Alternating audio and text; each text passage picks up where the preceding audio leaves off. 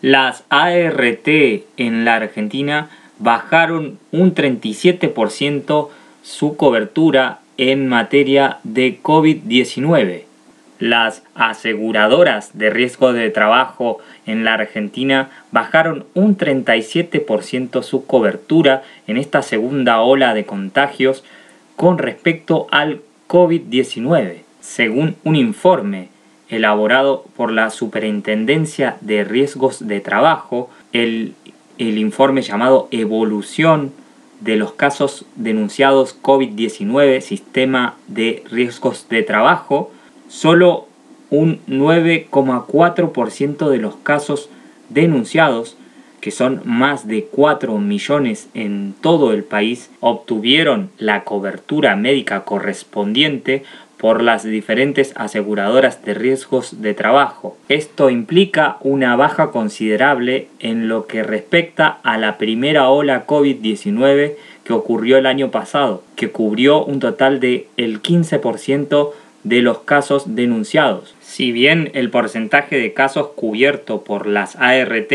bajó en relación al total de contagios a nivel nacional, el crecimiento exponencial de casos repercutió en un aumento del 50% de los pacientes COVID cubiertos por las ART con respecto a la cobertura del año pasado. Comunicación Random. Una mirada informativa desde el oeste. Esta semana se retoma el dictado de clases presenciales en Bariloche.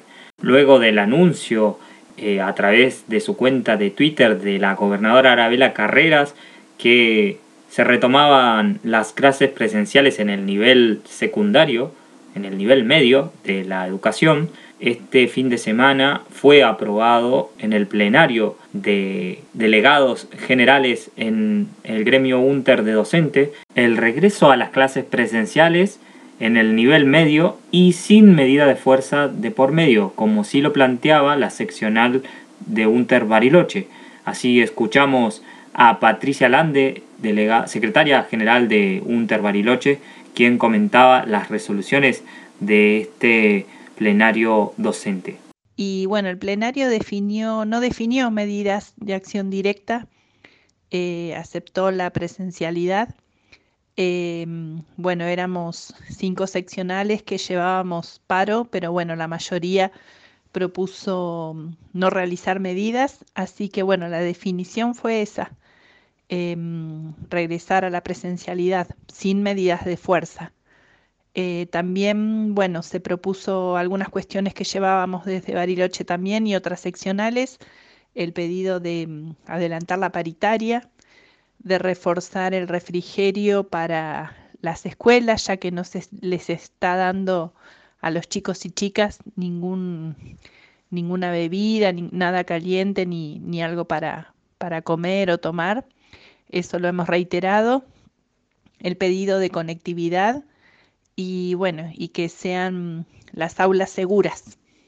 Desde la semana pasada, UNTER seccional Bariloche venía destacando la importancia de tomar medidas de fuerza, acciones concretas respecto de la paritaria, de adelantar y abrir la paritaria docente en, primer lugar, pero también respecto de eh, la poca frecuencia con la que la provincia estaba destinando eh, vacunas para el sector docente, sobre todo para el nivel medio, teniendo en cuenta que Bariloche es una ciudad con alto riesgo epidemiológico.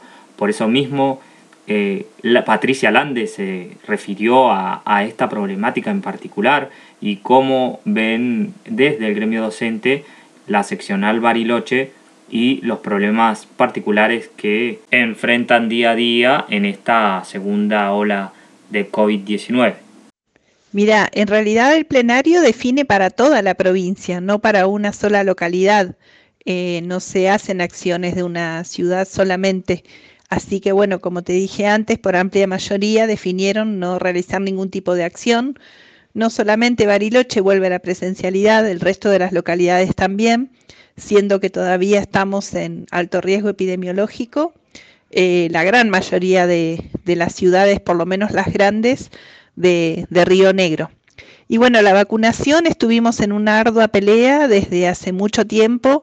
La semana pasada estuvimos permanentemente en contacto con la delegada, eh, presionando para que se logre esta vacunación que en definitiva inició el viernes para educación superior, el Instituto de Formación Docente y los secundarios de la zona 1. Siguieron el domingo con la zona 1 y mañana martes terminan con las zonas 2 y 3 de educación secundaria y quedaría el set 28 y el ISET para el miércoles por la mañana. Eh, con ese cronograma se finaliza con, con todos los docentes de San Carlos de Bariloche. La semana pasada también habíamos escuchado el reclamo de un grupo de docentes, de un colectivo de docentes de aquí, de, de nuestra ciudad, reclamando sobre la, falta de vacunación por parte de la provincia, la falta de, plan de vacunación y, la lentitud por la que llevan adelante este, este plan de, vacunación en, nuestra ciudad y las intenciones eh, todo el tiempo marcadas del gobierno provincial en la vuelta a la presencialidad, sobre todo en el nivel medio por eso también se comunicó con nosotros Gerardo Biglia, que es docente de la Escuela del Cruce, la Escuela Media de la Escuela 123, reiterando su pedido sobre la suspensión de las clases presenciales hasta en tanto y en cuanto no cambie la situación epidemiológica que afecta principalmente a nuestra ciudad con un alto riesgo epidemiológico. En cuanto al amparo para ratificar la información, eh, son dos cuestiones eh, distintas, ¿no? o dos cuestiones que van por carriles paralelos.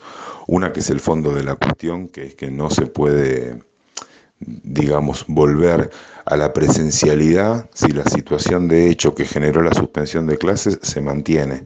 Y esa situación se mantiene. Bariloche sigue siendo una zona de alto riesgo epidemiológico el sistema de salud, si bien logró algún equilibrio, sigue estando siempre eh, cerca eh, del colapso o de la ocupación total. Eh, las clases aumentan considerablemente, cerca de un 40% la, la circulación de personas y la circulación de personas sabemos que aumenta los contagios y acelera el ritmo de reproducción de los contagios.